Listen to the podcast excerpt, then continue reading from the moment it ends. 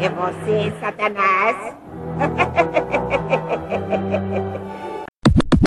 Coloquei a palma e leva tua alma Eu sou vermelho, meu nome é Deus e tu tenho faca de bode Eu vivo de bode O passarinho que faz voz eu luto Eu sou o devo morreu Demônio das abalou Humildemente tocando terror Sou o devo morreu Demônio das abalou Sou vida louca, sangue bom inferno é você, Satanás!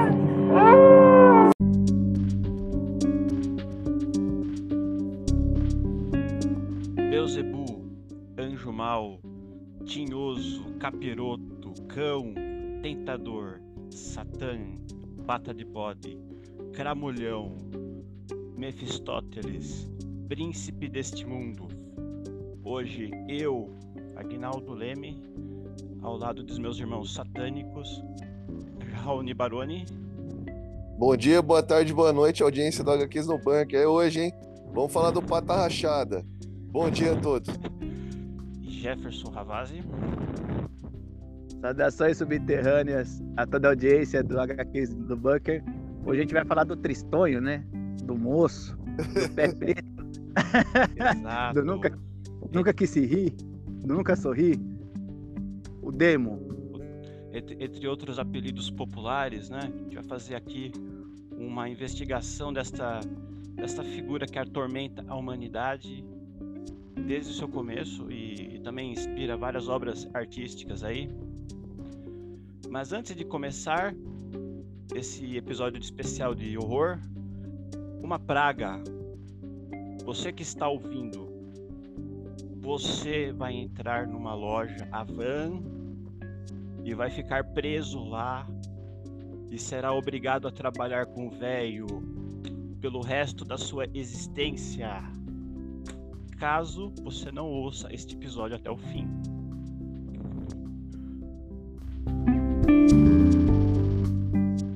Muito bem, vamos lá então. É, começar os trabalhos.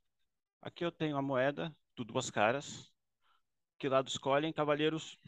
Ah, hoje é o dia de podreira, né? Então vamos escolher o lado riscado de novo, né? Para variar. Certo. Concorda com os termos, já? Ah, hoje não poderia ser diferente, né? Tem que ser a desgraça pro Raoni mesmo.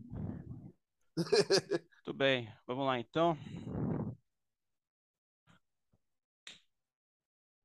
Começamos aqui bem, então.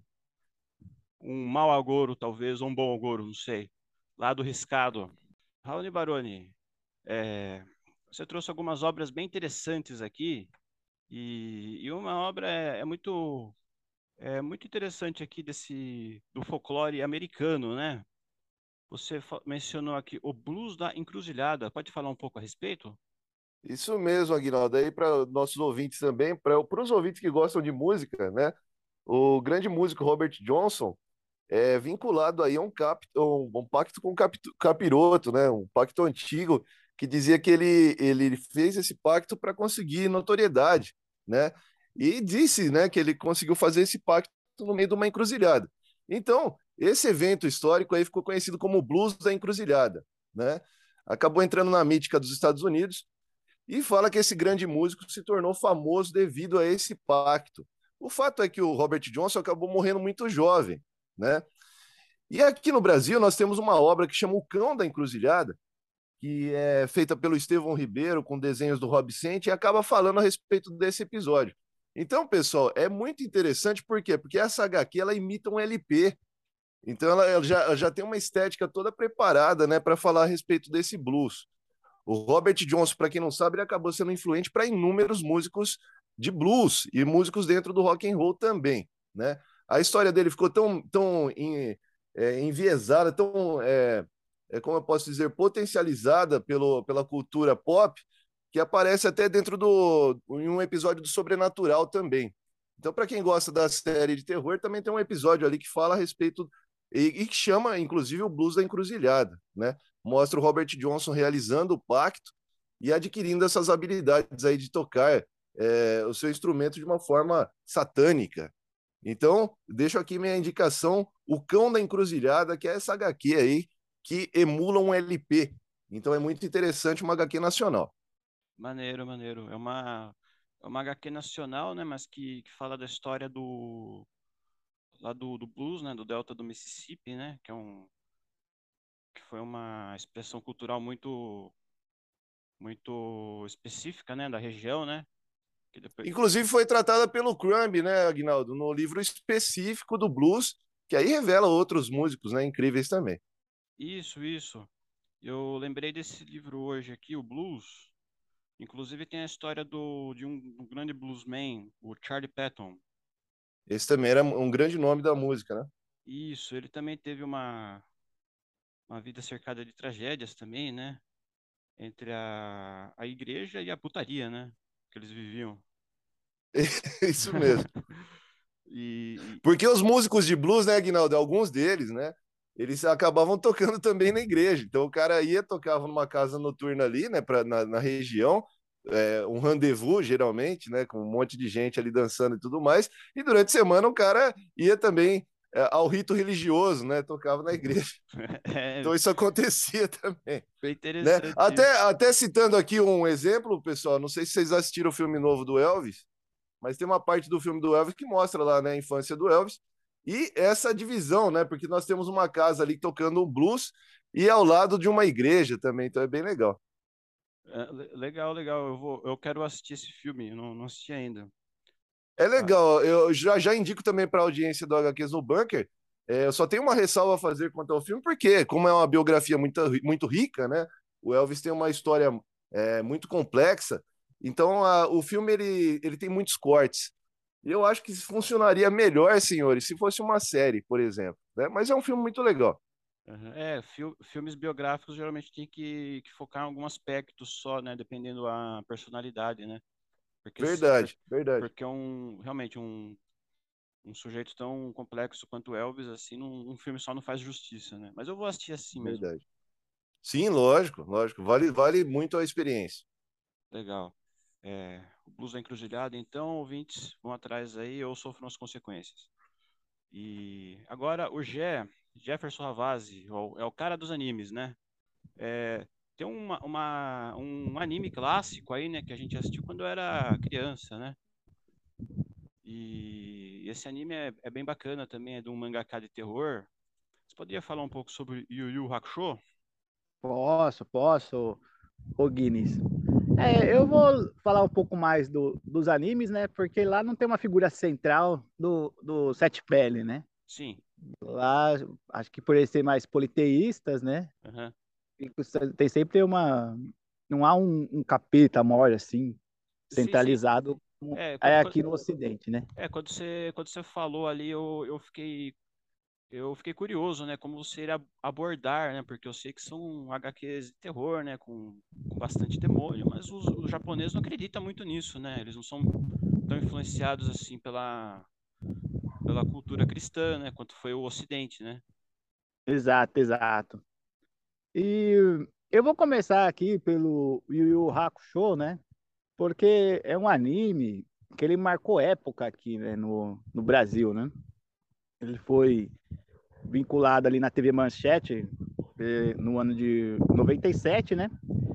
E contava a história do Yusuke, né?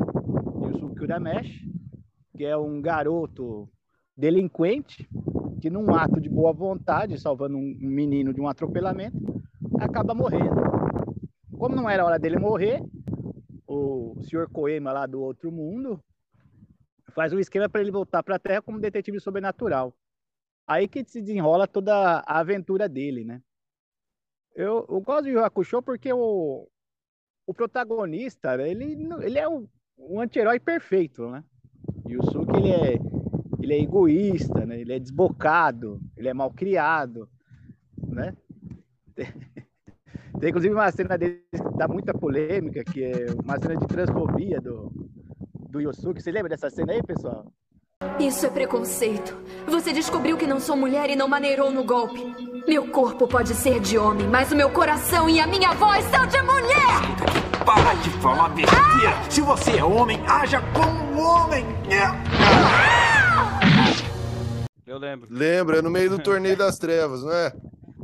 Não, é antes. É Não, é antes, um pouco. É antes do Torneio das Trevas, desculpe. É antes do Torneio das Trevas, isso. é antes.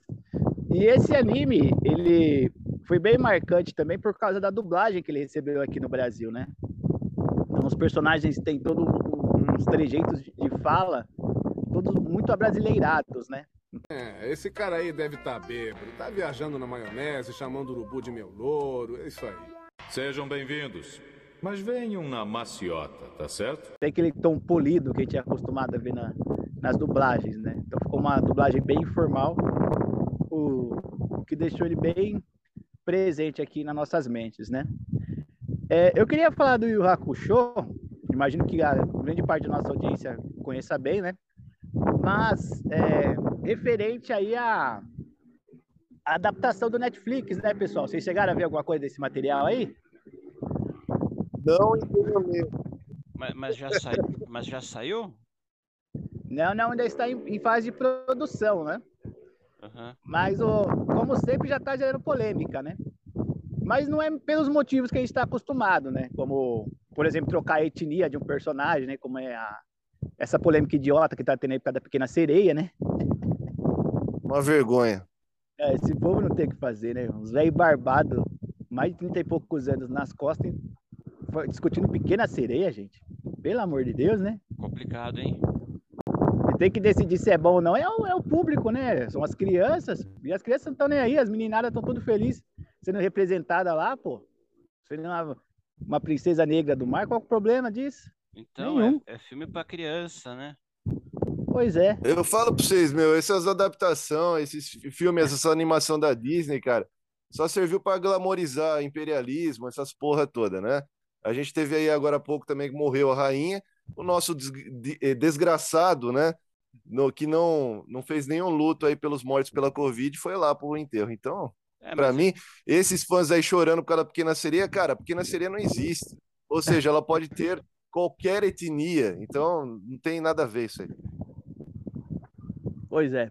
Então, mas o, o que eu quero focar, é, focar no referente a essa adaptação, pessoal, é porque o que acontece? O- os protagonistas aí do Yu Yu Hakusho, né? Yusuke, o Kuwabara, Riei, Kurama, eles têm um aspecto bem, vamos dizer assim, bem humano, né? É diferente de um Naruto, que é um, um loiro do olho azul no Japão, né? É diferente do cabelo estranho do Goku, por exemplo, né? É muito fácil você adaptar a fisionomia deles para para um live action, né? Só que acontece? O, o pessoal do Netflix eles conseguiram escalar uns atores que não tem nada a ver com com, pessoa, com a fisionomia do, dos protagonistas do anime, né? Então os caras já começou errado logo aí, né? São pessoas orientais e tal, mas o- os caras vão conseguir cagar uma coisa fácil, né? Que era fazer um live action de personagens tão humanizados, eu diria, né? É, tem que, vamos ter que esperar pra ver, né? Quem sabe a, ali na, na tela lá não, não acabam acertando, né? É, então, mas o, eu achei, eu pelo menos assisti o, o, primeiro episódio lá da adaptação do Cowboy Bebop, eu gostei e mesmo assim foi cancelado, né? Sim, sim. Porque não teve uma, uma grande audiência e tal. Esse aí, então, acho que Uhum. É, vai acho, passar da primeira. sei lá, né? Os caras estão falando que até o Sandman vai ser cancelado aí, vai mudar de, de produtora. Eu acho que eles lançam essas coisas aí só pra fazer um hype, só depois vão pra outra. É, não é, né, Guilherme? É porque o, o Netflix ele faz a, o cálculo do custo-benefício, né? Se for muito caro e não tiver uma, uma grande audiência, que nem o Stranger Things lá, eles não tocam pra frente, né? Uhum. Você pode até fazer um negócio bem de crítica e tal, com uma audiência razoável, mas não vai pra frente, né? Então, é, é assim que funciona Entendi. para a plataforma. Certo. É, deixa eu perguntar no- sobre o Yu Yu Hakusho, é, falando a respeito da ali da cosmologia lá do em que os personagens estão, estão envolvidos ali, É, que tem o torneio do o torneio, é, o torneio do submundo, né?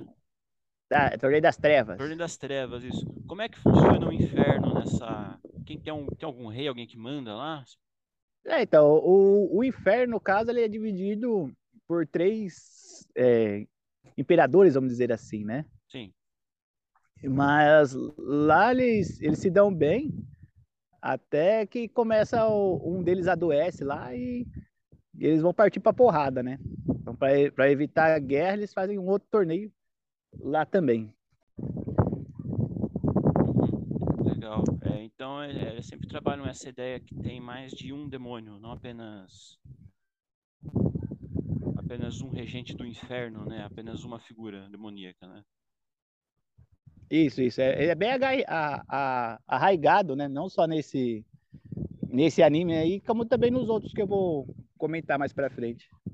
Não, na verdade eu percebi isso em várias obras que eu estava analisando aqui, do mainstream também, né? A gente vai falar mais pra frente. Perguntar aqui pro, pro Raoni agora. Vamos falar de uma, uma outra obra que você indicou aqui. É Uma Noite em Le Fer. Seria Le Fer, é inferno em francês? Isso mesmo, isso mesmo. Lenfer foi uma, uma, vamos dizer assim, né? Porque na época não se dizia boate, mas pode servir essa palavra. Era uma boate antiga ali, ali em Paris, né? E ela era muito famosa porque era literalmente um inferninho. E Uma Noite em Lenfer, eu já falei em algumas edições aqui do HQ no, HQs no Bunker, mas é uma HQ que sempre volta à tona porque ela é muito, muito boa. E é uma HQ do Davi Kalil. É, por que, que eu falo tanto dessa HQ? A gente já falou, acho que uns três episódios sobre Uma Noite em Lenfer porque é uma HQ que merece uma republicação, e até agora nós não temos republicação. Ou seja, essa HQ aqui está sendo vendida no Mercenários Livres a preço de um rim, né? ou algo pior. Então, Uma Noite em Lenfer vai falar a respeito ali de uma reunião de pintores expressionistas, né? grandes pintores aí da história, todos com viés ali da Noite na Taverna. Então, para quem leu aí o Álvares de Azevedo, né? o A Noite na Taverna, ele é um, uma espécie de novela, a gente pode chamar de romance, mas é bem curto, né? Que conta ali de vários amigos de uma, uma um, um, inferninho, né? Contando histórias enquanto bebem. E essas histórias são todas histórias de terror. Então aqui, Uma Noite em Inferno, o Davi Calil ele é muito inteligente, porque ele pega esses pintores e coloca eles no papel, nos papéis dos personagens do, do Uma Noite na Taverna, né? Ou A Noite na Taverna. Então, no final das contas, eles vão contando ali histórias bem mórbidas, né, bem soturnas assim, é, envolvendo canibalismo, assassinato, incesto e um monte de coisa. Então, Uma Noite no Inferno é muito interessante, devido também à, à arte empregada pelo Calil, né, porque ele muda ali o, o estilo de arte em cada um desses pintores. Então, quando ele vai focar cada uma das histórias, ele vai mudando o estilo de arte. Então, Uma Noite no Inferno, por favor, editora, faça uma republicação, né? Ajuda o pessoal a conhecer esse material, porque é espetacular. Uma Noite no Inferno, para mim, já é um clássico aqui das HQs nacionais. Legal, legal. É, editoras, então, é, publiquem aí, republiquem essa, essa edição aí, ou já sabem, né? Vão pro inferno. Vá pro inferno! Isso mesmo. Enfim. Vai todo mundo pro inferno. pior, pior, pior, que eu já estive na frente do, do cara, o, o Rony. E tava vendendo é. esse HQ aí, eu não comprei, mano. Ai, caramba! Se eu, se eu, se Sabe por quê, Aguinaldo? Se você tivesse uma dessa com, com um autógrafo agora, cara, puta uhum. que pariu. Né? Não, se Dá, depois vocês dão uma conferida lá só para ver o, né, como é que tá o Mercenários Livres. É terrível. Se, se eu soubesse na época, nossa. Pois é, pois é. Teria uma edição aí agora premiada, né? Porque, uhum. pô, um, um HQ autografada Noite no Inferno agora, que não tem mais nada. Certo. Ia valer muito. É, com certeza. Os mercenários não, não perdoam esses demônios aí.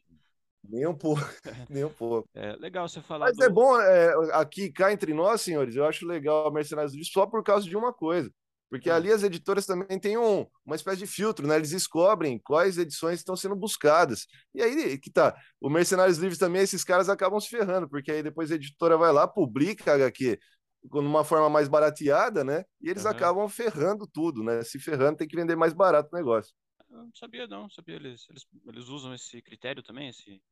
É, algumas ah. editoras hoje em dia já entram no, no Mercado Livre, dão uma olhada lá nas edições que estão sendo mais procuradas, vamos dizer assim, né?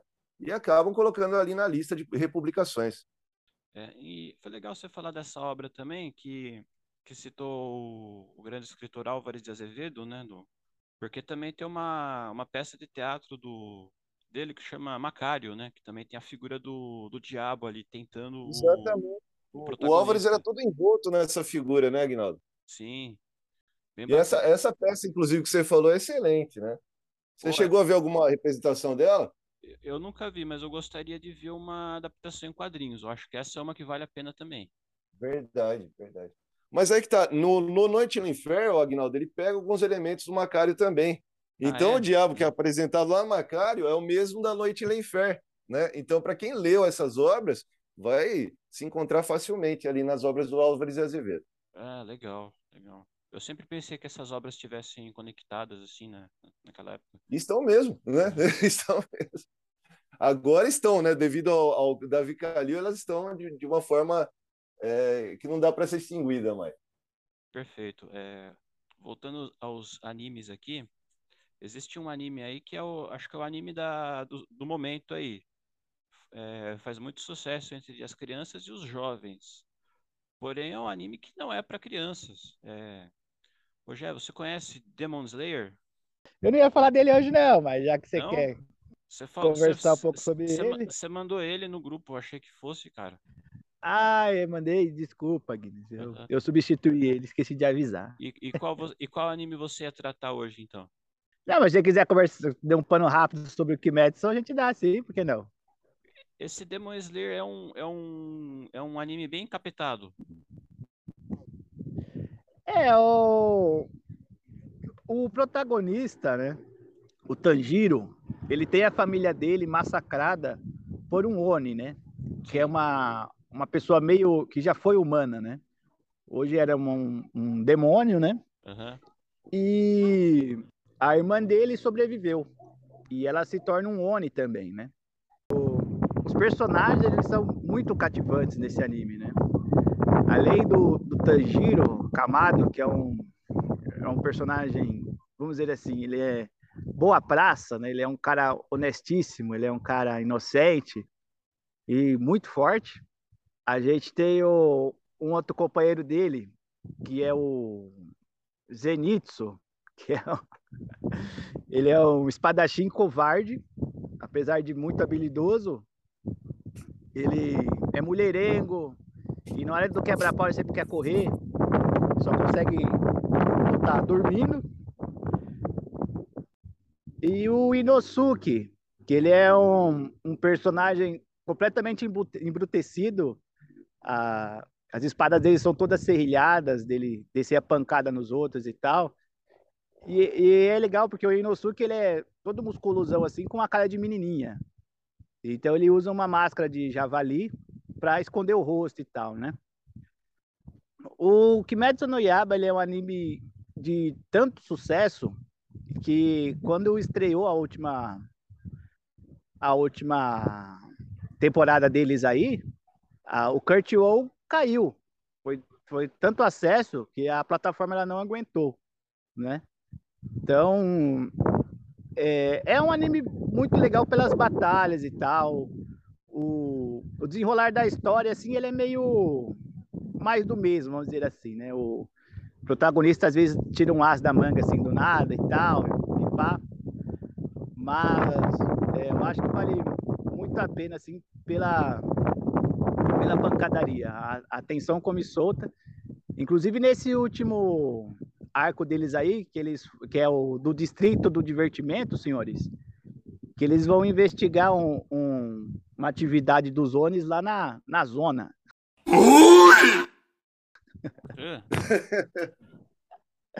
então é, é, muito engraçado no começo e conforme a trama se desenrola assim, a pancada come solta, muito, muito bem feita, tanto que o, os episódios eles são muito caros desse anime, então só saiu 12 de tão bem produzido que ele é. E as histórias também por trás dos Onis, eles, eles são pessoas assim que só se foderam na vida.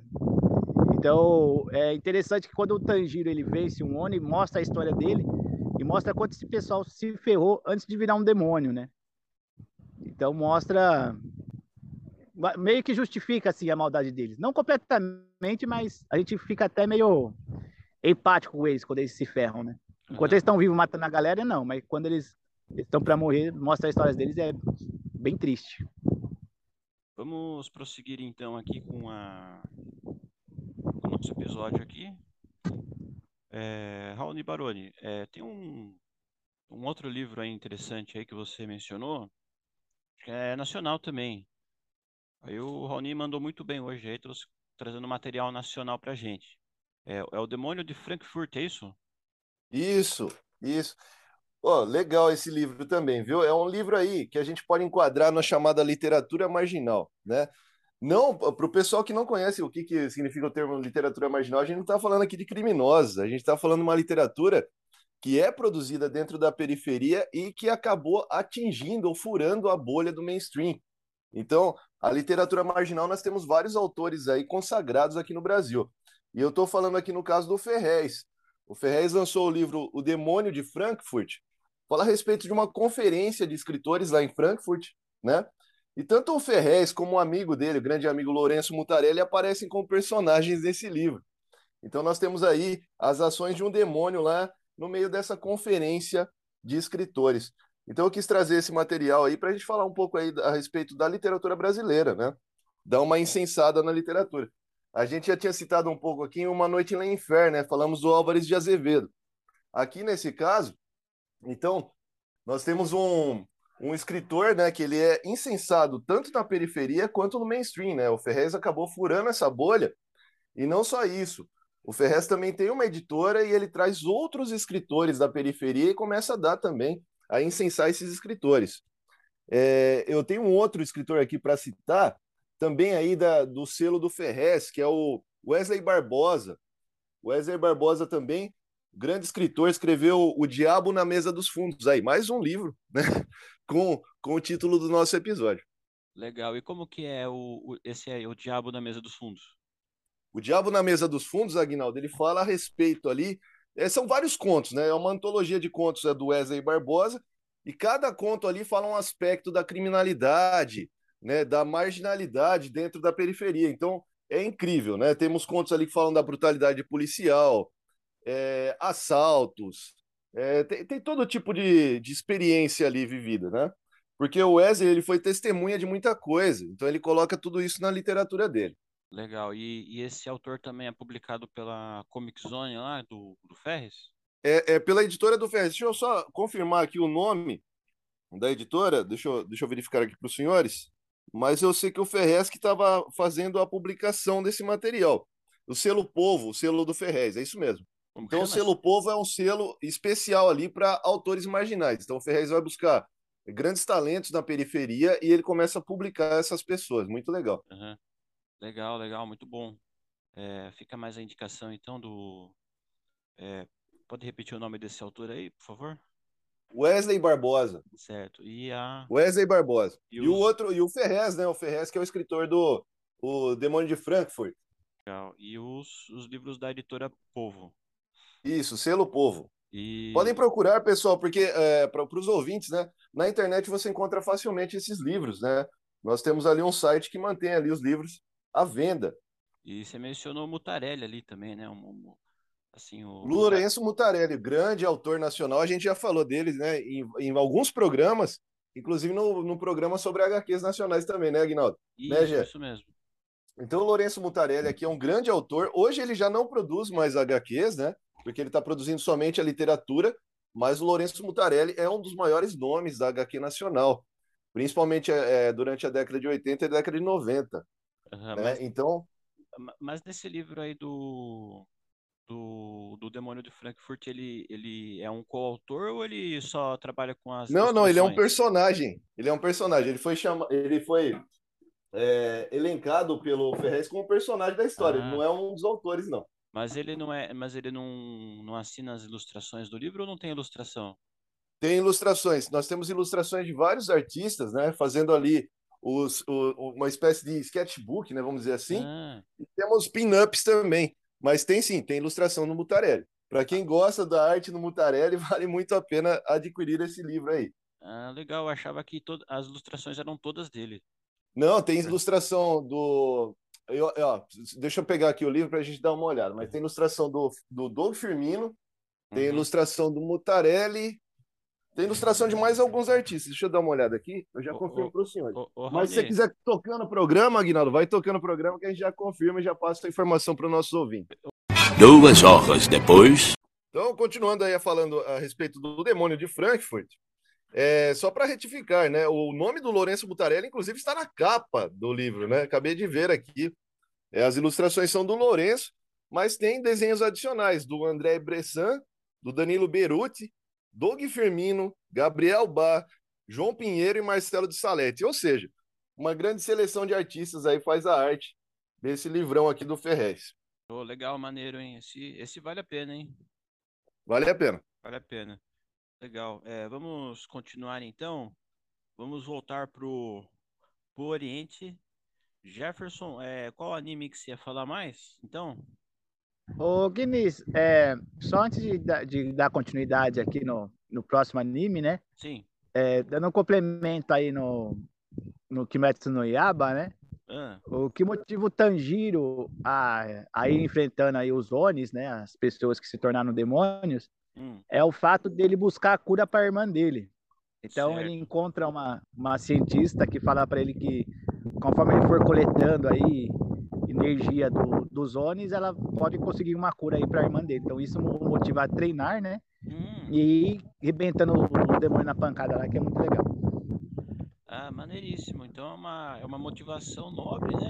E ao mesmo tempo tem aquela questão de, de luta contra o tempo, é isso? Ele tem que. Ele tem que. É, é porque o que, é, o que acontece? Essa organização que caça os Onis, ela, no- em certo momento, elas querem matar a irmã dele, né? Aham. Eles tentam é, enviá-la para execução e tal. Só que daí ele, ele impede e vai atrás dessa, dessa cura aí. Uhum. Legal, legal. Esse, esse anime, quando eu puder, eu vou dar uma conferida também. Ah, vale muito a pena, ele é, ele é muito divertido. O pessoal, o pessoal fala bastante aí também, né? Então, E é curtinho, né, Guinness? Então, É. essa última temporada teve 12 episódios, a outra também não é muito grande. é 12 episódios eu assisti rapidinho. Assiste. E, e qual que era o outro anime que você ia falar? É, O, o próximo episódio que eu vou. oh, Episódio não. an- Anime que eu vou comentar aqui com o pessoal é o, o anime que- recente, né? Que está fazendo ba- bastante sucesso também, que é o Jujutsu Kaisen, né? Ele é, é um anime que acompanha a história do Itadori, que é um, um adolescente que que vai muito bem nos esportes e tal, ele é muito forte, muito rápido e tal. E depois que ele perde o vô dele, a, a escola dele recebe a visita de um investigador é, espiritual lá da história da escola Jujutsu, está ali atrás de uma maldição. E o que acontece? É, os locais que têm maldições localizadas, eles são infestados por manifestações demoníacas, né? Então, é, quando, quando esse o, o, o investigador sobrenatural chega na escola e descobre que o que causa a maldição no local é um dedo de Sukuna. Sukuna era, um, era considerado o rei das maldições. É, co- era um demônio muito forte, né? E como o pessoal não conseguia eh, bani-lo, eles decidem partir o, o corpo dele em milhares de pedaços, né? Então é aquela história linear de anime, shounen, né? Você coloca o pessoal em busca de alguma coisa, como é no Dragon Ball, como é no Inuyasha, para colocar o pessoal em movimento, né? Mas mesmo assim funciona, porque na verdade quem assiste shounen quer ver logo o quebra-pau. Se tem é, porrada desenfiada, a gente tá assistindo, né? Exatamente, isso mesmo. Então o que acontece? Aparece um cramunhão lá atrás do, desse dedo de Sukuna, começa a dar um pau no investigador que tá lá. O Itadori, para ajudar, ele tem a brilhante, a brilhante ideia de comer esse dedo de Sukuna e manifestar os poderes do, dessa maldição terrível que ele é, né? Desse demônio poderosíssimo e tal. Enfim, eles conseguem vencê-lo. Eles levam o Itadori para a escola de Jujutsu a fim de, de exterminá-lo, né? Só que o Satoru Gojo, que é um mago muito forte, poderosíssimo, ele tem a ideia de usar o, o Itadori para localizar o, os restos dos pedaços do Sukuna. E quando ele comer todos os, os, pedaços que faltam, né, os dedos e tal, ele, ele pretende matá-lo. Mas é, eu acho que isso é a ideia. Na verdade, o Gonjo deve ter outra, outra carta na manga aí, né? E o que acontece? Esse Gonjo, Satoru Ganjo, ele é muito forte. Os demônios que atacam a, a escola e tal, a organização, eles não tentam nem matar o cara, é tão forte que ele é. Eles só querem selá-lo. E esse, o, o Jujutsu ele tem uns personagens muito interessantes. Dentre eles, eu posso destacar aí o, o Shida, que na verdade é, vamos dizer assim, um Sasuke genérico. Ele parece muito o Sasuke do Naruto também, assim como o, o Gonjo lembra muito o Kakashi. Ele faz umas, umas invocações de animais e tal.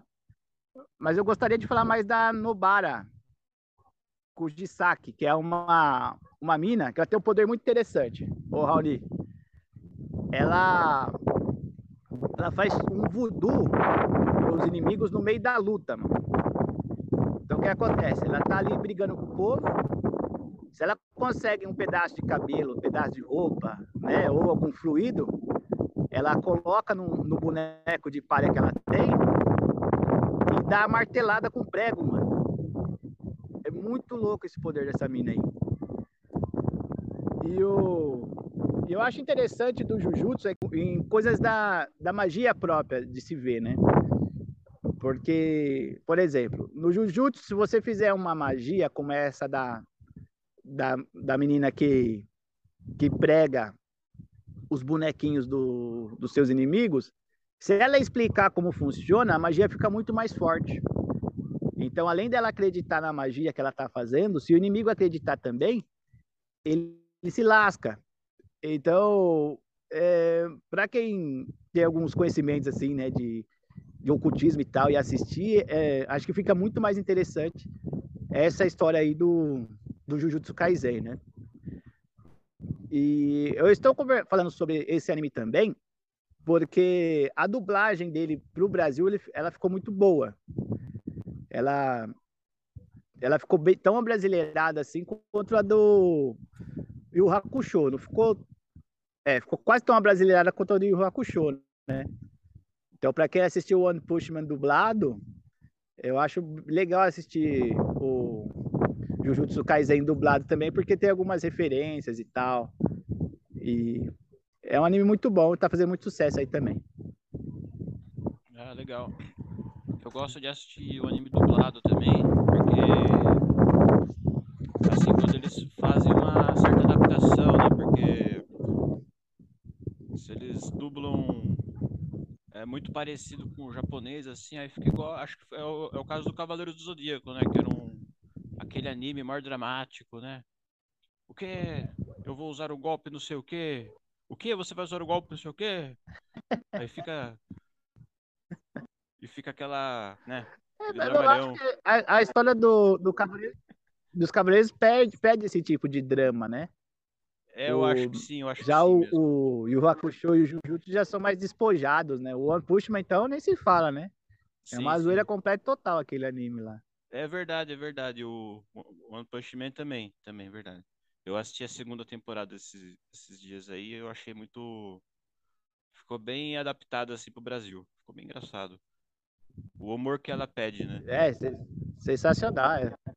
Esse, esse Jujutsu Kaisen é bem encapetado, então, bem demoníaco. É, o Guinness, ele tem bastante coisa do ocultismo, assim, é violentíssimo o, também tem gente perdendo, perdendo pedaços do corpo se vacilar e tal. E o, os camunhão quando ataca não tem dó, então tem o Panda também que luta, que é da escola Jujutsu. Tem um, um cara lá que ele ele tem o poder da palavra. Então, o que ele, o que ele fala, se a pessoa escutar, ela obedece. É como se fosse o Jesse Custer, tá ligado? Hum. Só que o, o que acontece?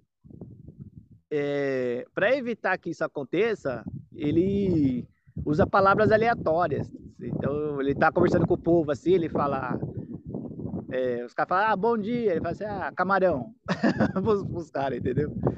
É muito interessante. Isso, isso aí que você falou agora. Os já- personagens. É, Isso aí que você falou agora de palavras aleatórias, eu já vi isso aí em algum, alguma, alguma coisa do Warren Ellis. Que ele fala que ele é um mago do caos também, né? sim, sim. Aí, aí, aí tem alguma coisa disso aí. Falar palavras aleatórias também. É, movimentos aleatórios. Quando você tá andando na rua, você faz um movimento do nada, assim, tipo, é, finge que tá torcendo o pé, ao invés de estar andando normalmente.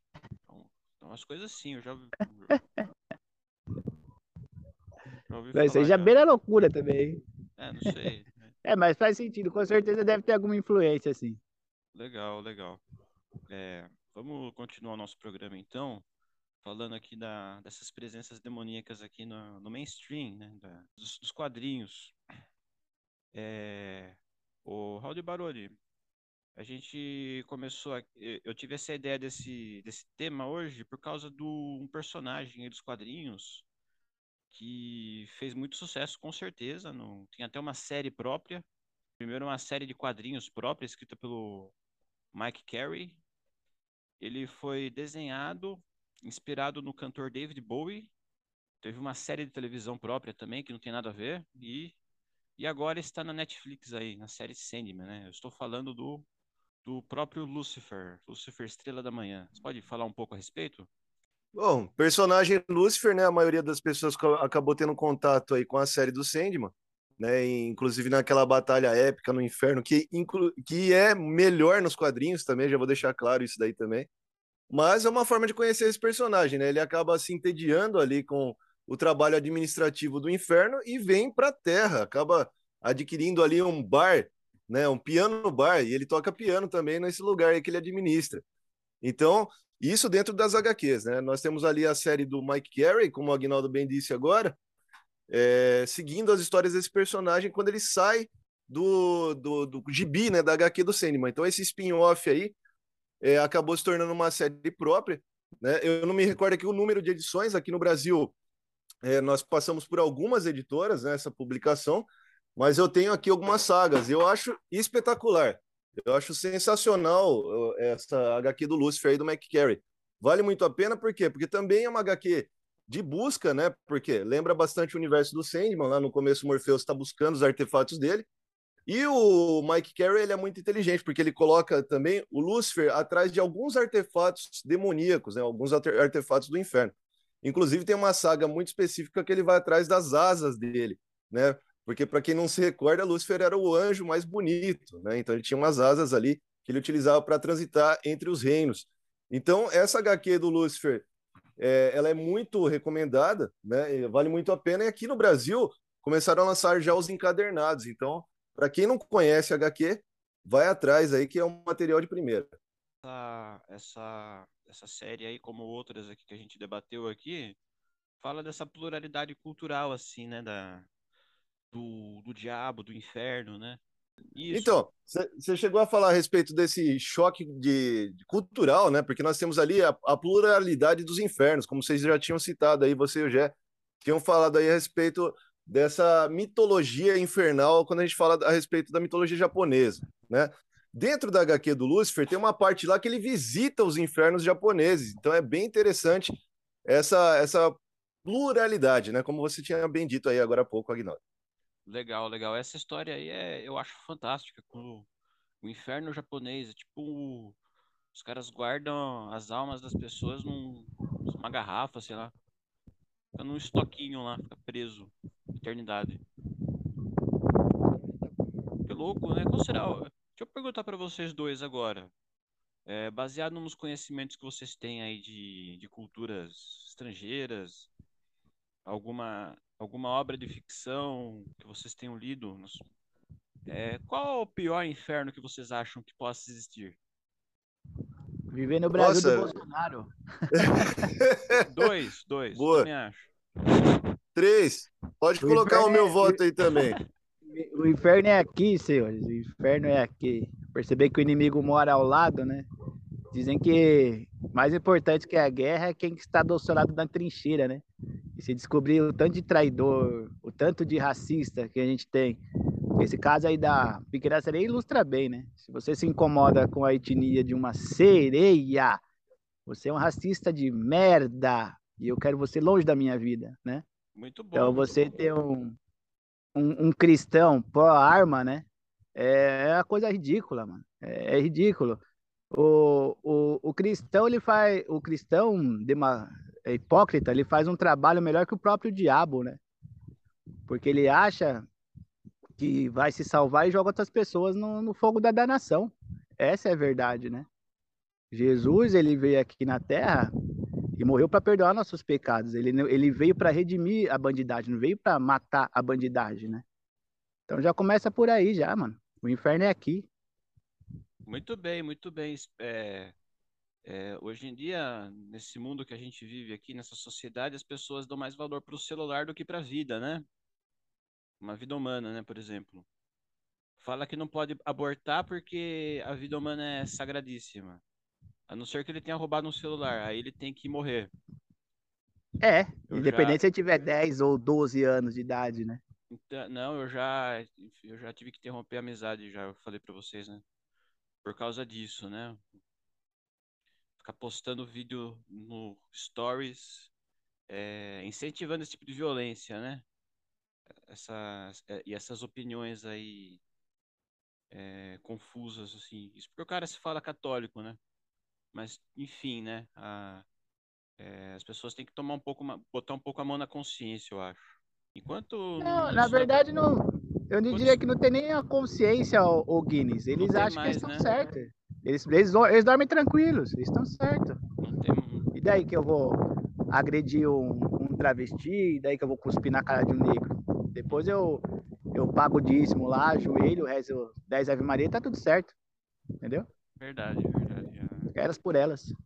Enquanto for assim, é o inferno mesmo que a gente vive, né? Tá certo. É, infelizmente, mas esse inferno acaba no que vem. Vai dar tudo certo.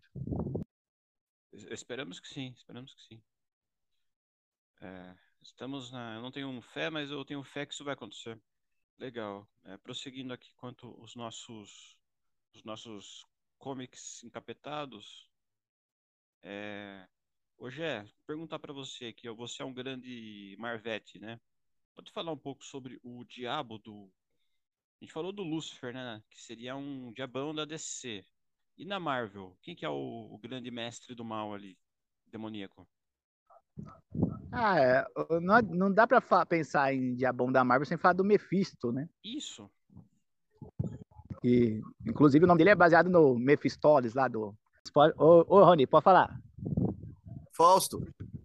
Isso, dos, dos, dos natais anti, antigos, não é isso? Conto dos natais antigos, não, não é me refiro ao Fausto do Goethe. Não, esse aí é outra coisa. É, da literatura, é o Mefistóteles, do Fausto, do Goethe. Isso mesmo, que é um cara que encontra o, o capeta na noite de Natal, não é esse?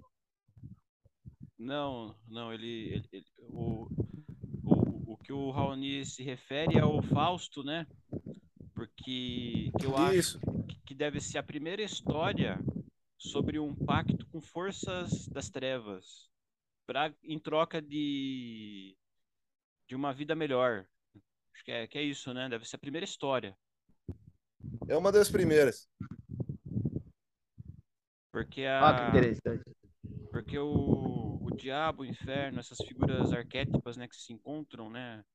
São, tem várias fontes, né? Me corrijam se eu estiver enganado, talvez esteja falando besteira, mas parece que na Bíblia não fala do inferno. O inferno é descrito no livro do Milton, O Paraíso Perdido. A figura do oh, diabo. Oh. Tá certo. Nós temos alguns livros que retratam isso, mas o, o do o Paraíso Perdido ele é um dos que retrata com mais descrição, né, com mais detalhes. Então acabou entrando aí no meio da cultura pop essa visão, né, do inferno. Uhum. Então é uma das visões do inferno, como a gente já falou bem aqui nesse episódio, né? Nós temos várias visões, dependendo ali é, de qual laço cultural que nós temos né, envolvido. E, e eu já estava falando que o, que o Mephisto, né? O, é baseado no Mephistóteles, né? Porque o Stan Lee ele tirava muita influência da literatura também para suas obras, né? Sim, sim. Você pode falar assim uns momentos melhores assim do Mephisto? O, o Mephisto, ele é um personagem assim poderosíssimo, né? Ele é a própria encarnação do mal ali dentro do universo Marvel. Só que ele é um cara mais, vamos dizer assim, ele é mais de boas, né? Ele não entra em confronto direto com ninguém, né? Ele fica ali puxando as cordinhas, né? Porque ele sabe que no final ele vai vencer, né? Vamos dizer assim, porque muita gente vai morrer, vai acabar fortalecendo lá a dimensão dele e o poder dele vai crescendo, não é? é o pessoal ele, uh, que acompanhou o MCU, eles ficaram muito na expectativa de, de vê-lo durante a saga WandaVision, né? Porque o, que acontece? Nos quadrinhos, a Wanda ela decide ter ali filhos com visão, né? Mas como todo mundo sabe, o visão não tem aparelho reprodutor, né? Que é uma pena, né? O cara é um sintozoide, com a mulher linda e o principal não tem. Que pin. Caralho. Então, mas daí o... ela faz um, um encantamento e acaba tendo dois filhos ali com, com visão. Passado um tempo, eles acabam descobrindo que essas duas crianças vieram de parte da alma do Mephisto. Então, o Mephisto vem buscar ali a, as almas da, da, das crianças e tal. Então, entrave com os Vingadores, acaba vencendo e leva os pedaços da alma dele embora, né? E esse foi um episódio tão traumático que eles acabam criando um bloqueio mental ali na, na Wanda, né? Para não lembrar e quando ela lembra, acaba dizimando os Vingadores, né? Numa saga que ocorreu décadas depois aí, sob a batuta ali do do Brian Michael Bendis, né? Então é muito interessante. O, o Mephisto, ele é um cara que ele é, ele é muito poderoso, assim, né? No sentido literal da palavra. Mas eu acho que o principal poder dele é a lábia, né? Assim como o Loki, ele acaba te convencendo é, que as intenções dele não são de todo mal. Eu lembro que uma vez ele, ele confrontou ali o X Factor no, no inferno, né? Então, numa conversa ali com, com o Ciclope, o Scott Summers, ele fala que ele é, é perseguido, né? Porque nada mais ele faz do que punir as pessoas más. E faz bastante sentido, né, senhor? Se a gente for pensar, né? Porque. É só fazer o trabalho ele... dele, né? É, então, ele tá num lugar do qual ele não gosta, fazendo um serviço que ele também não gosta, punindo as pessoas más, né? Ele quase que seduz ali o, os mutantes, né? Porque o, ele quase convenceu eles que ele é visto com um viés preconceituoso, assim como os mutantes o são também, né? Ah, sim, ele, ele usou a. Ele usou o próprio drama dos mutantes ali, achando que eles iam se empatizá-lo, né? Com... Sim, sim, é. Qu quase colou, né? Foi, vai, no, vai que cola, né? Não, porque assim, é muito, é muito útil o inferno, né? Por exemplo, agora o inferno tem que punir lá um tal de, um, um tal de Olavo do Carvalho lá. É, uma eternidade é pouco, aquele lazarento lá, entendeu? Então é, é um trabalho muito justo e honesto, na minha opinião também acho, Guinness. Mas também tem outra vertente, né? Pode ser que ele seduziu, conseguiu tanta almas pro capiroto que tem crédito lá, né? Pode ser, né? Virou um demônio, né? Canal no YouTube lá do capeta lá, falando mal. Tá merda, viu? Falando do. Eu acho ridículo, né? Que os caras falam do. Eles combatem um comunismo progressista, né? Sendo que não tem nada a ver uma coisa com outra, né? Eles colocam ideologia de gênero no mesmo balaio de. É. Para enganar os tolos vale de tudo. É, o, o, o pessoal cai sem nem estudar, né, mano? Porque consciência de classe e... É, é, não, é, é para as pessoas BTS, que... né? Para as pessoas que sabem pouco ou nada, assistir uns vídeos desses, para eles já é um estudo, né? É. Eles, eles falam, quando você está discutindo com algum boi aí na internet e ele fala para você, vai estudar para encerrar o assunto, né? Porque ele tá perdendo. Quando ele fala vai estudar, ele tá querendo dizer vai ver os vídeos que eu gosto. É, Brasil Paralelo. Brasil Paralelo, essa porra aí. Olavo de Carvalho, Jovem Pan. Sai fora, mano. Jo Jovem Clã. É, voltando ao Mephisto, né? Eu lembro que tinha umas histórias bem bacanas que ele tava sempre tentando. É, é, tentando o. surfista prateado, né? Tava Sim, louco pra sim. pegar a alma de Norrin Head, que seria o homem mais, mais íntegro, né? Mais puro do universo, né? É verdade. Ô, ô Ney, você tava lendo a fase do ano 7 aí do, do Demolidor, tem uma fase que ele vai pro inferno, né? Você já chegou nessa parte aí? Exatamente. Tanto que eu ia até usar aqui como adendo nesse próprio programa, tinha até escrito aqui, né? Que é falar do Demolidor aí, e seus laços com o diabo, né? Já que ele se veste como o diabo para lutar contra o crime. Então, na fase da Inocente, nós temos o envolvimento do Coração Negro, né? E o Gé sabe muito bem que eu gosto desse personagem, né, Gé? Então, acaba aparecendo em determinado momento o Coração Negro aqui, né? Eu, esse demônio, ele tem um... Ele acaba se envolvendo com a criminalidade ali de Nova York, mas ele tá mais pra frente, tá, Gé? Porque eu tô no quarto volume, então é na- no quinto volume, se eu não me engano, que vai aparecer o Coração Negro. Ah, sim, sim. Mas é uma fase sensacional e é necessário falar, né? Porque o Demolidor também já foi possuído pelo diabo. Então eu ia citar isso nesse programa e já aproveitando aqui, então a deixa. O Demolidor já foi possuído pelo diabo durante um período, né? E aí nós tivemos até o envolvimento de outros místicos, né, do universo Marvel aí para livrar o, o demônio de Hell's Kitchen da possessão do capeta. Aham. Eu, eu lembro que dessa, essa fase aí não é uma saga lá que chama Atos de Vingança? Atos de Vingança é o próximo volume, é o número 5, acho que já começa o Atos de Vingança. E aí vamos ter essa influência demoníaca aí nas histórias do Demolidor da Inocente. Aham. Maneiríssima. Essa saga é, é, é uma das melhores da Marvel. Recomendo. É mesmo. Quando são, porque são heróis que lutam com vilões que eles não costumam se encontrar, né? São Isso é muito legal. E nessa parte aí, o Demolidor ele acaba lutando contra o Ultron, né? Então Isso, é ele- uma das melhores, uma das melhores, é, como, como posso dizer, embates ali dessa saga, né? Bem interessante. Porque, como o Agnaldo disse, os, os heróis acabam enfrentando vilões que eles não estão habituados, né? Então o Demolidor vai enfrentar esse vilão que é mais comum ali, aparece mais nas HQs dos Vingadores, né? O Ultron. Isso, isso mesmo. Essa história é muito maneira. É, eu tenho algumas da Super Aventuras Marvel, né? Um clássico aí da, do colecionismo aí.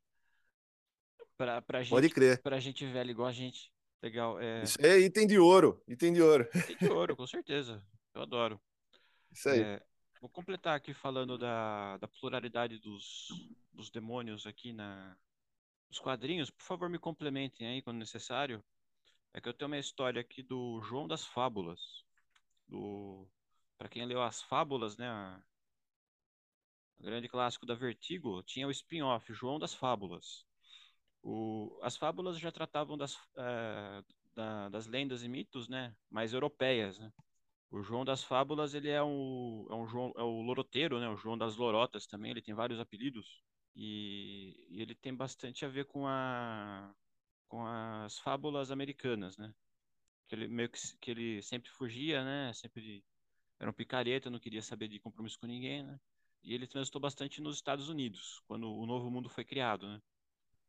E assim ele ele trombou com, com vários demônios, né? incluindo o demônio da encruzilhada, ele já ele já se confrontou algumas vezes com ele, ganhou dele no truco, inclusive.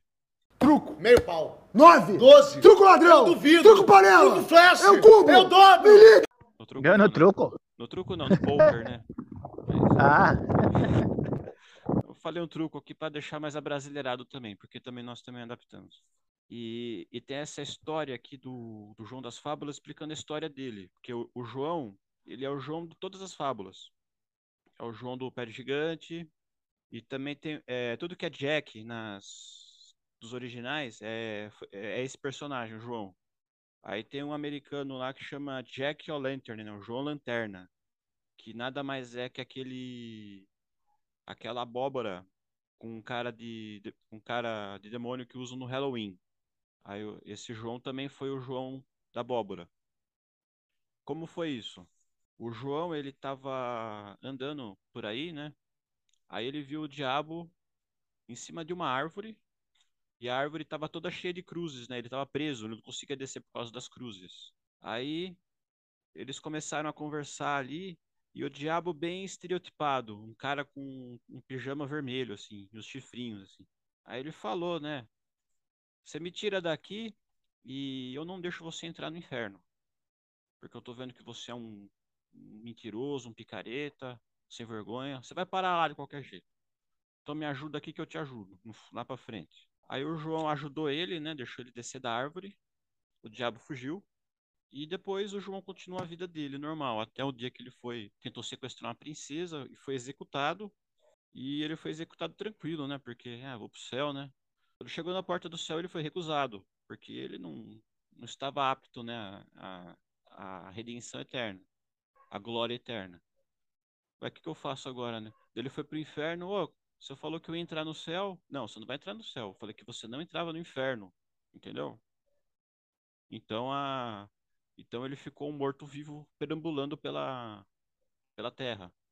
Aí ele para sair do inferno e, até, e voltar para a terra, ele usou um pedaço de carvão em brasas. Só que estava queimando a mão dele, e ele colocou dentro de uma abóbora. Aí fez a lanterna. E ele era um zumbi com uma lanterna. E todo mundo tinha medo dele. E fugiam dele. E ele ficou condenado a andar pela eternidade, né? Só que o único momento em que ele em que as pessoas se aproximavam dele para conversar com ele era no Halloween, quando todo mundo usava uma fantasia. E é por isso que associou a, a, a abóbora ao Halloween.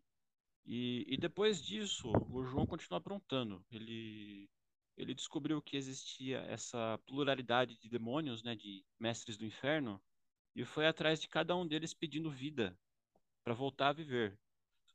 E, tipo, vivia 100 anos, mas quando acabar, a sua alma é minha.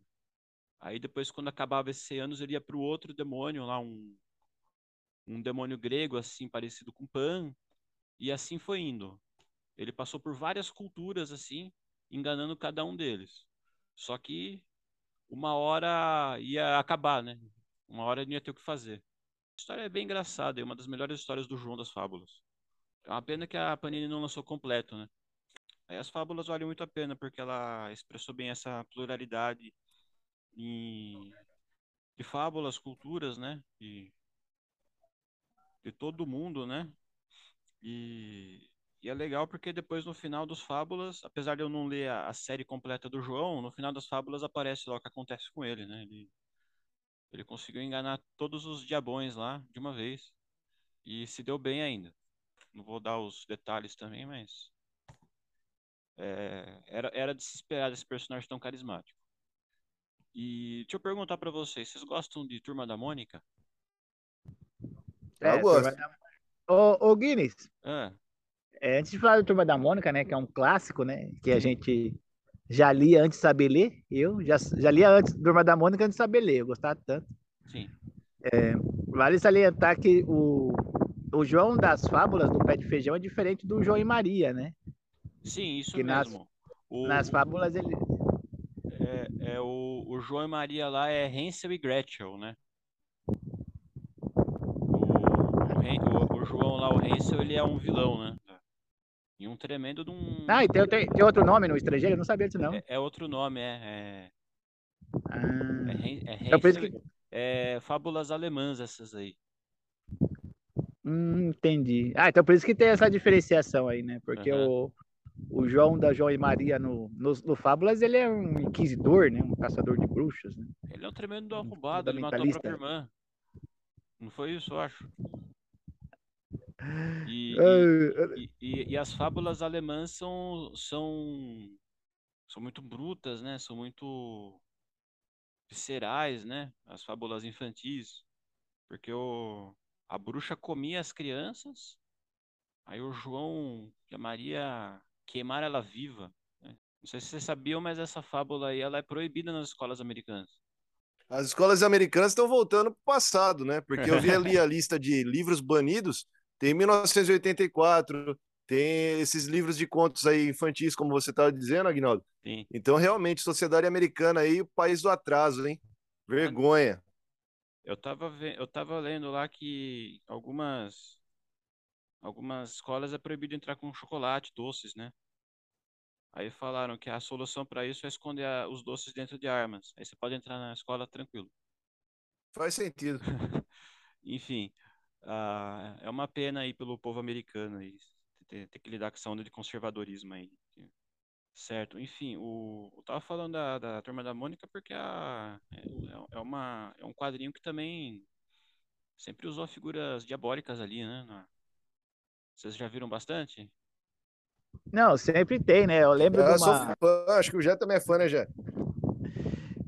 Eu lembro de uma história do, do Chico Bento, inclusive, que ele tá super de boa, ele tem um dia super da hora, mas, mas começa a acontecer algumas coisas assim para estragar o dia dele, né? Mas no final o Chico ele vai lá e agradece tudo que ele tem, né? Reza e tal. É o diabo sai frustrado, assim, "Ah, mais uma vez não consegui estragar o dia desse moleque, que não sei o que. É muito legal. Aham, sim. E também tinha uma que ele ficava xingando, né? Ele, ele ficava falando de acho. Aí explicaram pra ele que cada vez que você xinga, você traz o coisa ruim mais perto. Acho que isso é, isso é coisa de, de, é, de folclores, né? Do, do interior, né? Acho que o pessoal falava isso, né? É, inclusive a, a desgraça pelada tem desse, né? O Raoni, que, que é um especialista em, em folclore nacional, ele sabe dessa lenda aí da, da desgraça pelada, né? Se você ficar falando de desgraça, desgraça parece uma véia, né? Feia e pelada, né? Às vezes na seca é melhor, né? Você ficar falando desgraça, desgraça, parece essa você já ri pra ela já. Aliás, aliás, como é fácil atrair coisa ruim, né? Coisa boa é difícil, mas coisa ruim é só você falar um, Verdade. diabo, uma desgraça a mais, já tá todo fudido. né? É, não, eu- outro dia eu fiquei falando, quero ganhar na Mega Sena, que não ganhei nada, não ganhei nada. Então, não sei se funciona. Pra coisa boa, pelo menos. É, coisa boa é mais difícil. É, não, é porque tem um quadrinho americano que, que ele foi bem censurado nos Estados Unidos. É, vocês já viram o Brasinha? O Brasinha é, um- é um- é dos quadrinhos da Harvey Comics, né? Mesmo criador do. Nosso Brasinho é demais, hein, Aguinaldo? Legal. Então, é um diabinho, né? Que ele é tão subversivo que ele faz boas ações para poder contradizer os seus amigos do inferno, né? Porque ele quer ser do contra, né? E, e ele, a- e a aparência dele é de um diabinho, né? Ele é um, um diabinho com, com tridente e tudo. E, e ele sofre, eh, teve bastante censura lá nos Estados Unidos, né? Parece que ele fez mais sucesso no Brasil que nos Estados Unidos. Aqui no Brasil era publicado na revista do Gasparzinho. Isso, e, e eu ouvi falar uma época aí que ia sair um filme dele pela DreamWorks. Aparentemente, os caras ficaram com medo de prosseguir no projeto, né? Ainda mais na sociedade americana, né? Ser queimado vivo, sei lá, né? Porque lá tá, o Nossa. negócio tá andando pra trás, igual a gente tava falando. É, então, acho que o pessoal não tá... E aqui no Brasil também não, né? E eu acho... Aqui é a horda de gado, né? Igual você tava falando aí, Aguinaldo. E eu acho uma incoerência isso, né? Porque o povo, né, conservador, né, eles, eles dizem que a liberdade é acima de tudo, né? A vida é mais importante, a liberdade é mais importante que a própria vida. Liberdade de expressão para você falar o que você quiser, né? Aparece com um gibi desse na, cara, na casa de um cara que fala essas coisas. Aqui no Brasil teve um personagem que eu tava pesquisando aqui, eu descobri, chama o Satanésio. O Satanésio foi um, um quadrinho aí publicado na época da ditadura militar. Era um, era um personagem assim, era um diabo também, um satã, bastante esperado ali no Asterix, o, o desenho dele. E ele era. E ele também fazia bastante crítica social na época. Por exemplo, o, o Satanésio ele vinha para a Terra para colher almas dos homens, né? Para para tentá-los, né? Para corrompê-los.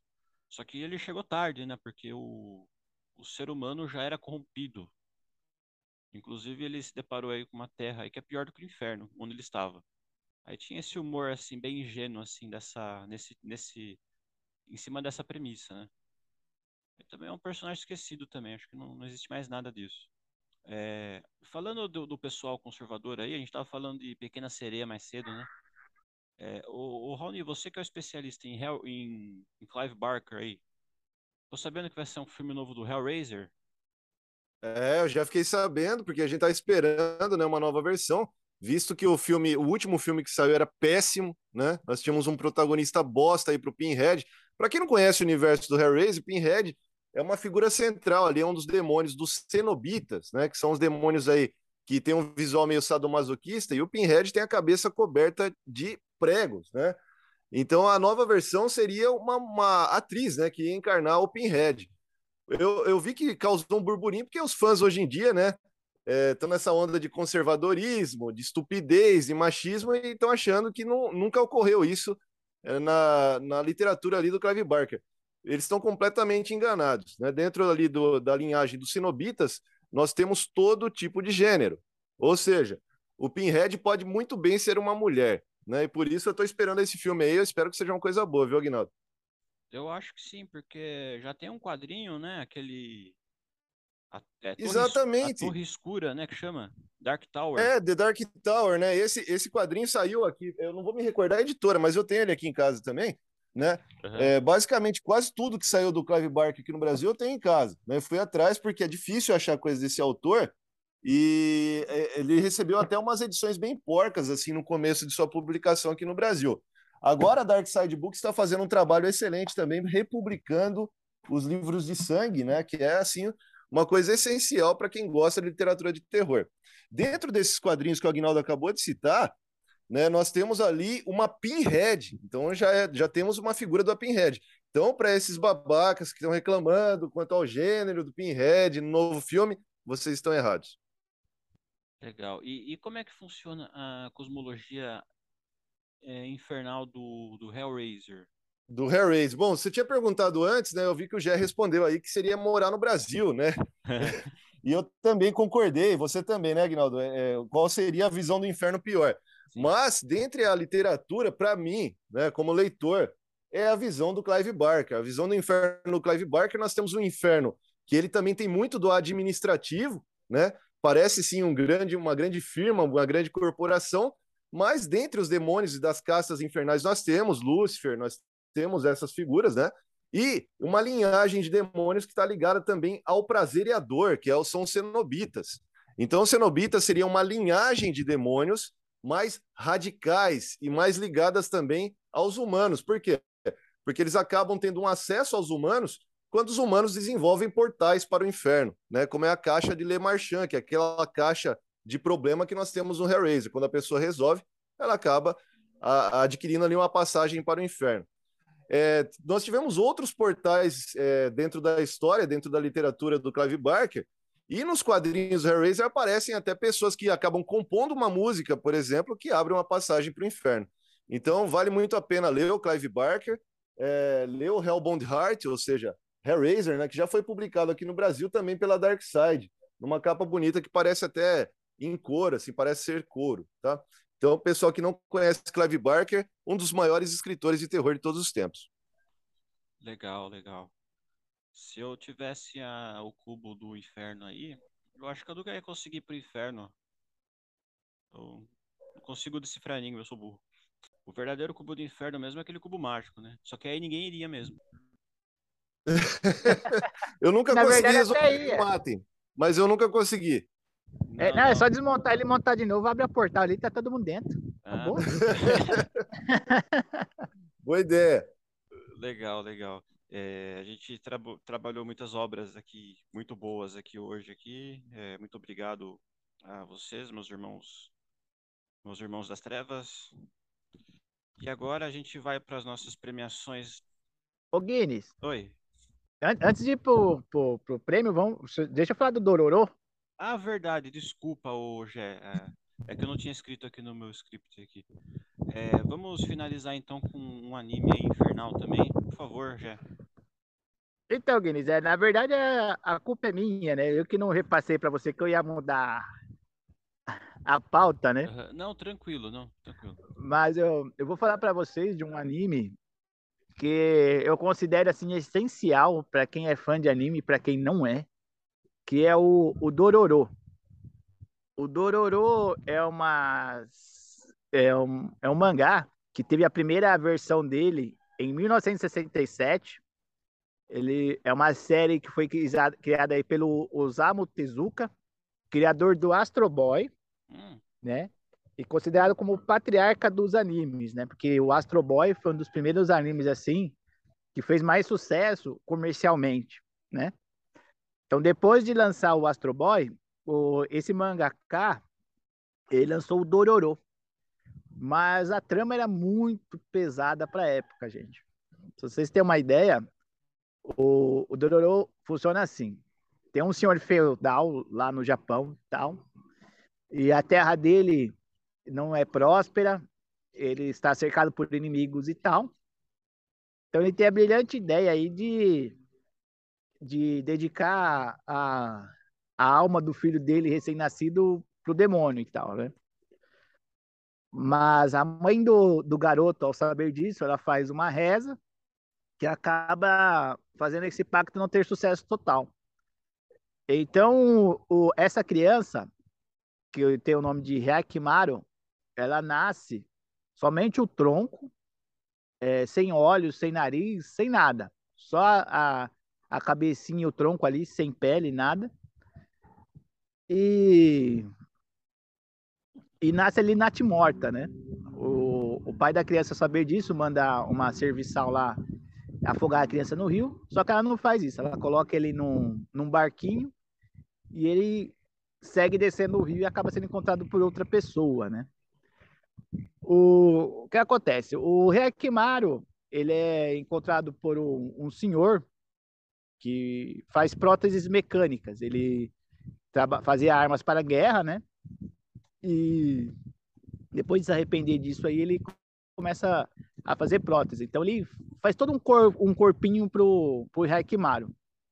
O Rekimaru ele não escuta, ele não enxerga, ele só sente a alma das pessoas. Então ele vê a alma branca de pessoas boas, né? A alma, cinzenta de pessoas ruins e almas vermelhas que seriam os demônios, né? Certa feita, o Reakimaru, ele acaba matando um, um, demônio que transitava na floresta perto dele lá e recupera a perna dele.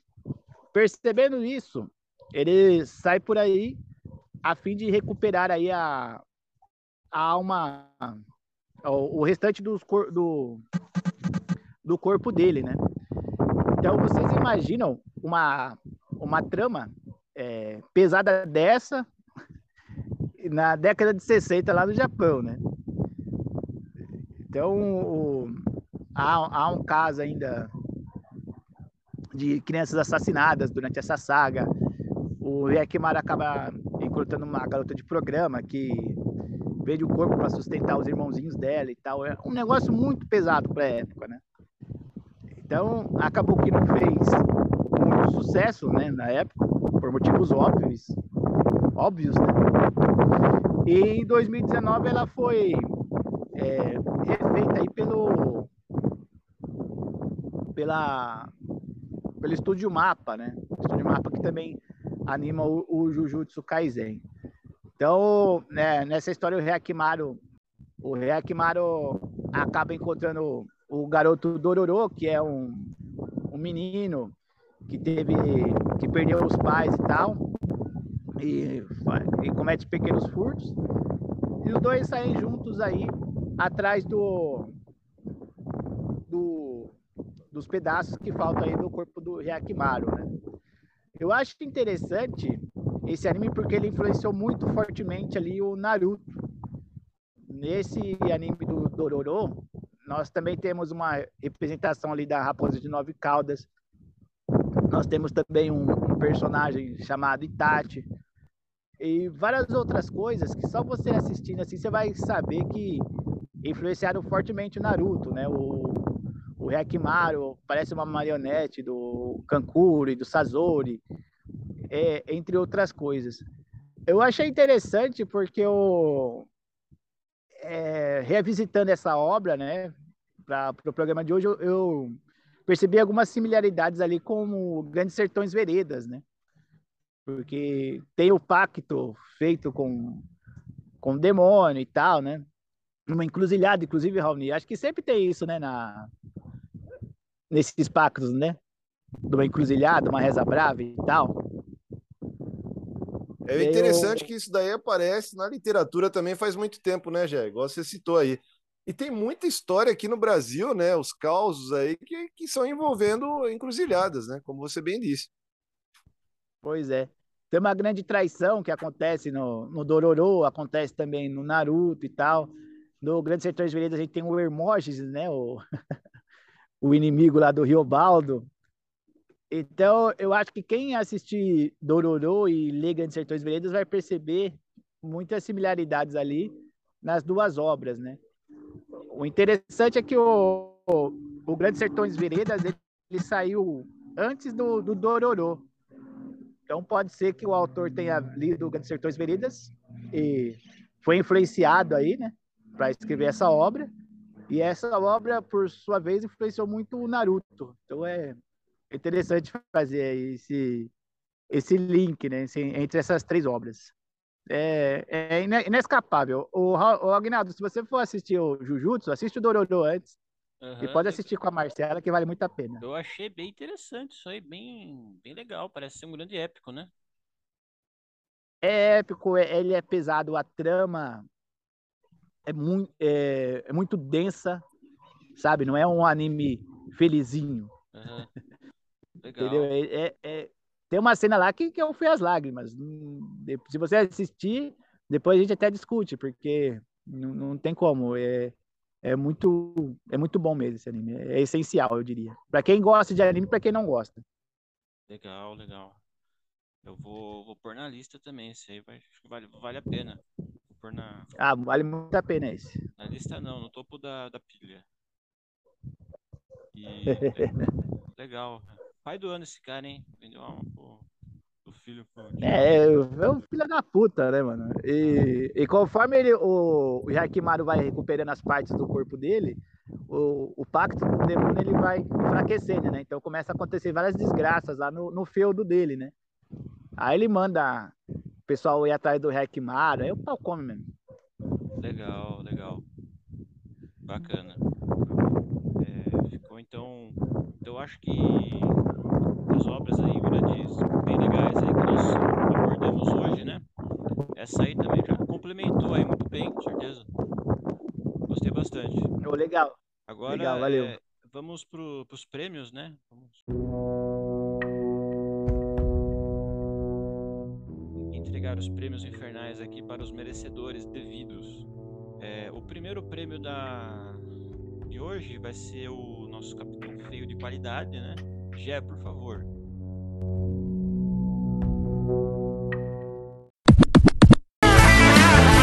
Ah, eu sou o Toninho do Diabo e eu vim aqui para atacar fogo!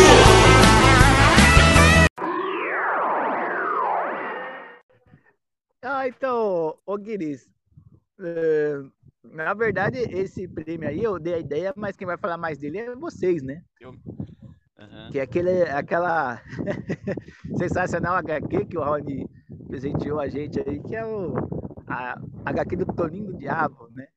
Certo, eu tô aqui com segurando. Ô, ô Aguinaldo, você tá com ela em mãos aí? Fala pra gente aí do que se trata essa. Eu tô em mãos aqui, o Diário Negro do Toninho do Diabo. Essa aqui eu guardo com muito carinho aí, porque o Raoni deu pra gente, né? Foi, foi bem bacana, assim, e, e se trata aqui de uma edição creio eu, difícil de achar, talvez. Ela é bem underground, assim, é impressa no papel bem. Uma coisa que eu achei interessante aqui é que no, no fundo dela tá escrito papéis especiais para HQ. Só que essa HQ mesmo tá. Acho que é impressa no, no pior papel possível. Isso é uma vergonha. É, eu tenho uma é o pior papel. Foi. É, eu tenho respeito assim. É o pela, pior papel mesmo, concordo. Eu tenho respeito assim pela figura do do Toninho do Diabo aqui, Antônio Aparecido Firmino, né? Ele é um, um grande figura aqui da, da cidade de Jundiaí, né? Onde a gente mora aqui, né?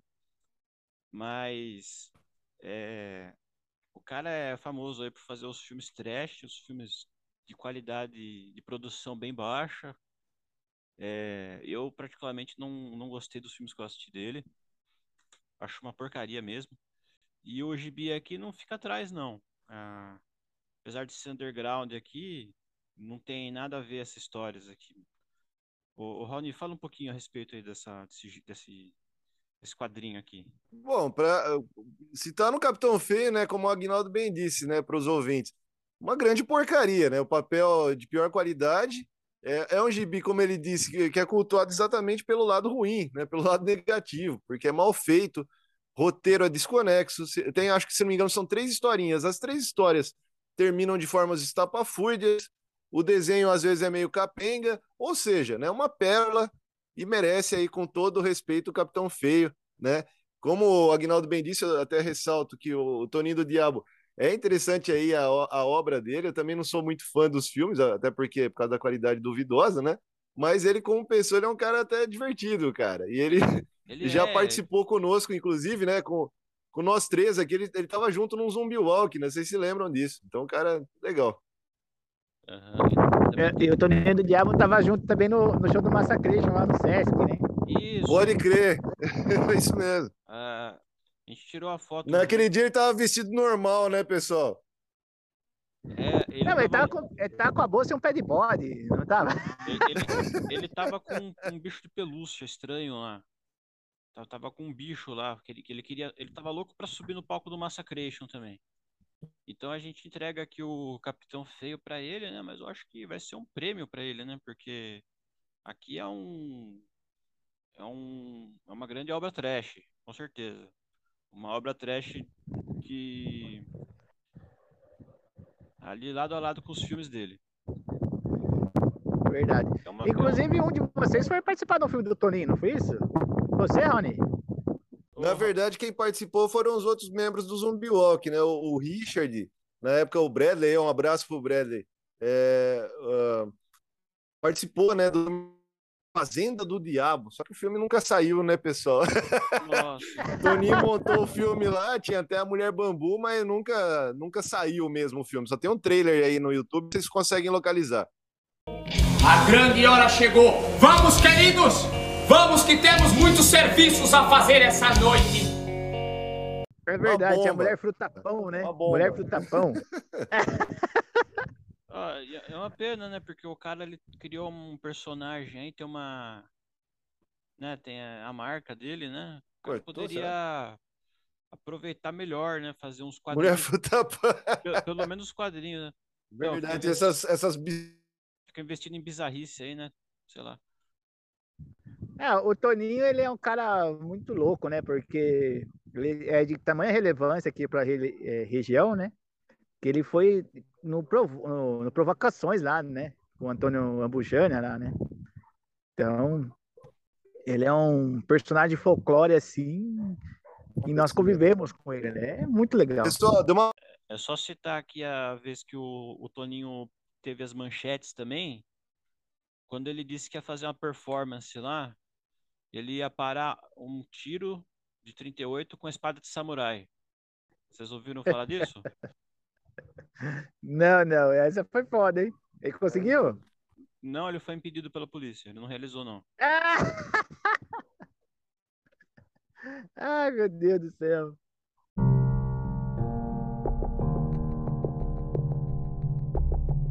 Legal. Então vamos pro grande prêmio da noite aí. Nosso prêmio Excelsior.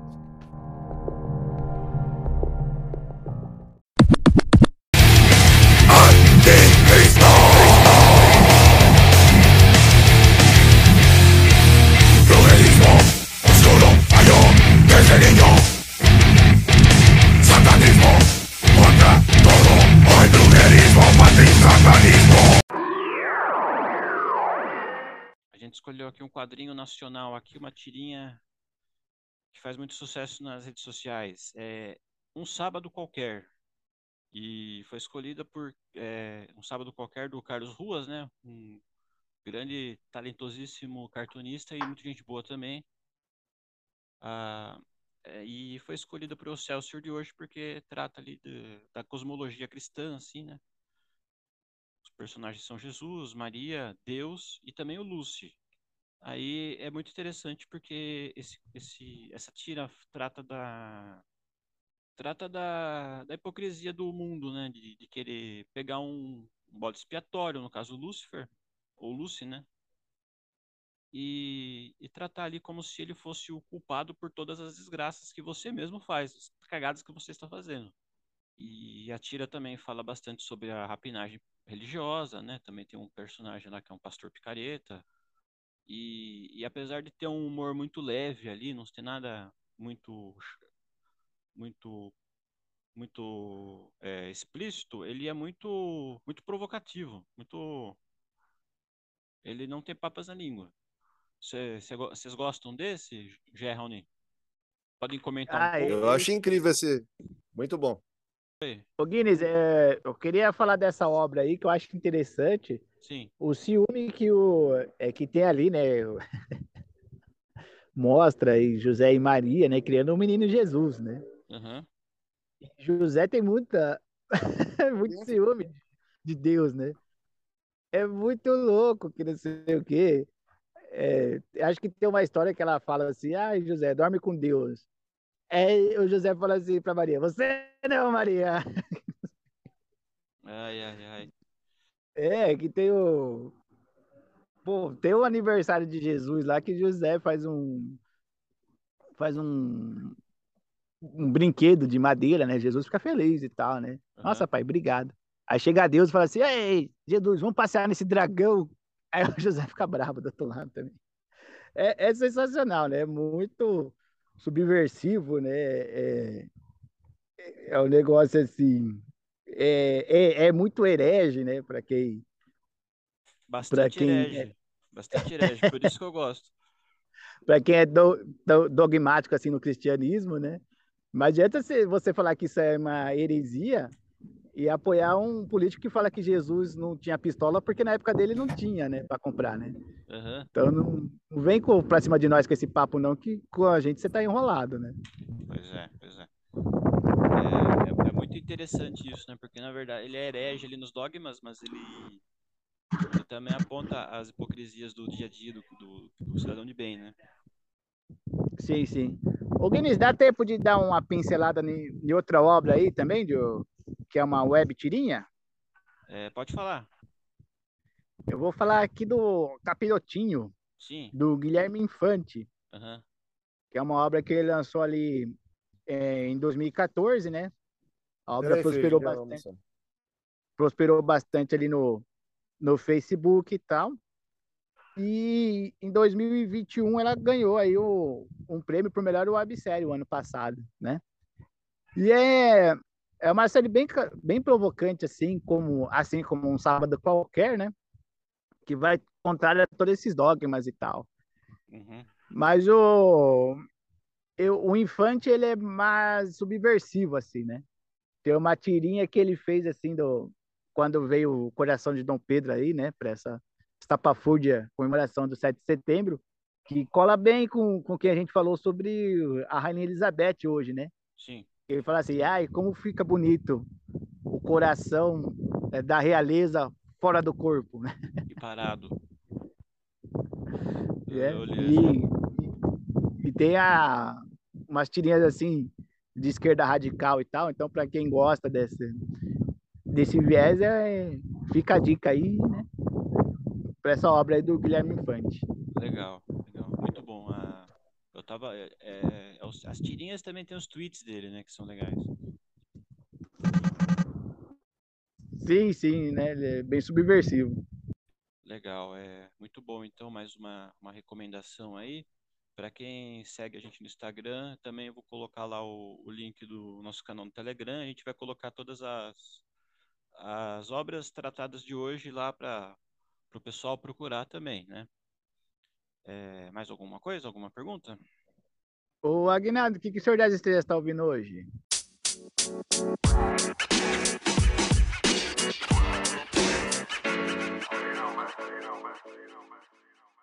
Ah, finalmente. Uma, vocês querem uma música bem diabólica, bem encapetada para comemorar, celebrar aqui o nosso episódio?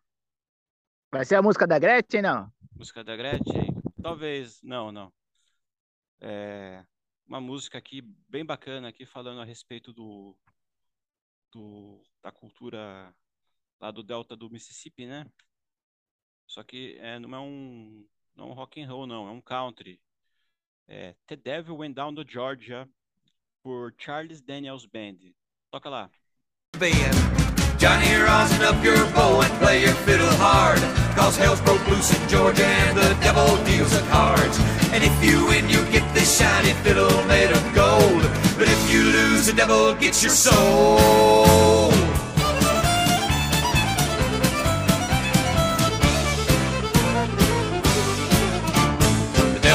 Up his case and he said, I'll start this show. And fire flew from his fingertips as he rosined up his bow. Boa música essa, hein? Bem escolhido. Peguei vocês, hein? Acharam que eu ia colocar um metalzão? Ah, eu achei que era Gretchen, né? Jesus é rei, oh, oh, Jesus é rei, oh, oh, Jesus é rei, oh, oh, quer te salvar. Legal, é. E, e quando eu puder, eu vou colocar a, a tradução dessa letra aí também, porque é uma letra, é uma música bem engraçada, divertida, e a letra também é divertida, né? Fala que o diabo vai pra Geórgia, aí ele entra numa competição de. Ele desafia o rapaz lá, o Johnny, para uma, pra uma competição de violino. E, e, se ele ganhar, ele ganha um violino de ouro, mas se ele perder, tem que dar alma pro diabo. E essa música é legal porque também tem uma versão do Primus. O Primus já regravou essa música. É, muito bem, então, é, obrigado a, a todos os nossos ouvintes aí. Eu peço desculpas aí por qualquer coisa aí que tenha ofendido pelas brincadeiras, né? Eu não sou muito religioso, mas eu acho que as pessoas merecem respeito também pelas suas crenças. Muito obrigado aí, Jé, Jefferson Ravazzi. É, mais uma vez agradecendo aí a, a você, Aguinaldo, por essa oportunidade de gravar o podcast. A você, Rony, por estar conosco aí nesse projeto, continuar conosco, né? É, agradecer a paciência de vocês dois aí, que hoje eu tava meio perdido no rolê. e agradecer também a nossa audiência, que continua sendo o nosso motivo de ser, né? E deixar um recado aqui, né, cara? Se você se ofendeu aí pelo que a gente está falando, se você é cristão, observa muito bem o, os políticos que você segue, os influencers que você segue, né, as notícias que você ouve e vê o quanto de cristão tem lá antes de criticar a gente. Então, tira a, a trave do seu olho antes de falar do cisco no nosso olho. grande abraço a todos. Obrigado, Gé. Também agradecer aqui ao meu outro irmão das trevas, Raoni Baroni. Bom dia, boa tarde, boa noite, audiência do HQs no Bunker. Eu agradeço a oportunidade de falar sobre o, o Coisa Ruim, o Pata Rachada, hoje com meus irmãos aqui, Jefferson Ravaz e Agnaldo Leme. Muito obrigado, irmãos. E obrigado à audiência. Continuem seguindo a Resistência Subterrânea. Um grande abraço a todos. Legal. E, e para encerrar aqui, então, é, esse, o já estava falando aí do povo, né? Esse pessoal aí muito religioso, né? Porém que que vota no. vive falando do, do diabo, né? Do demônio. Mas quando aparece um demônio de verdade, elege ele e chama ele de mito, né? Para essas pessoas aqui, eu vou deixar, eu vou encerrar aqui o nosso programa com uma passagem da Bíblia. Sede sensatos e vigilantes, porque o diabo, vosso adversário, anda em derredor, bra bramando como leão, buscando a quem possa tragar. 1 Pedro é, 1 Pedro 5:8. É isso aí, muito obrigado aí por mais um pela audiência. Até a próxima. Fiquem na resistência subterrânea.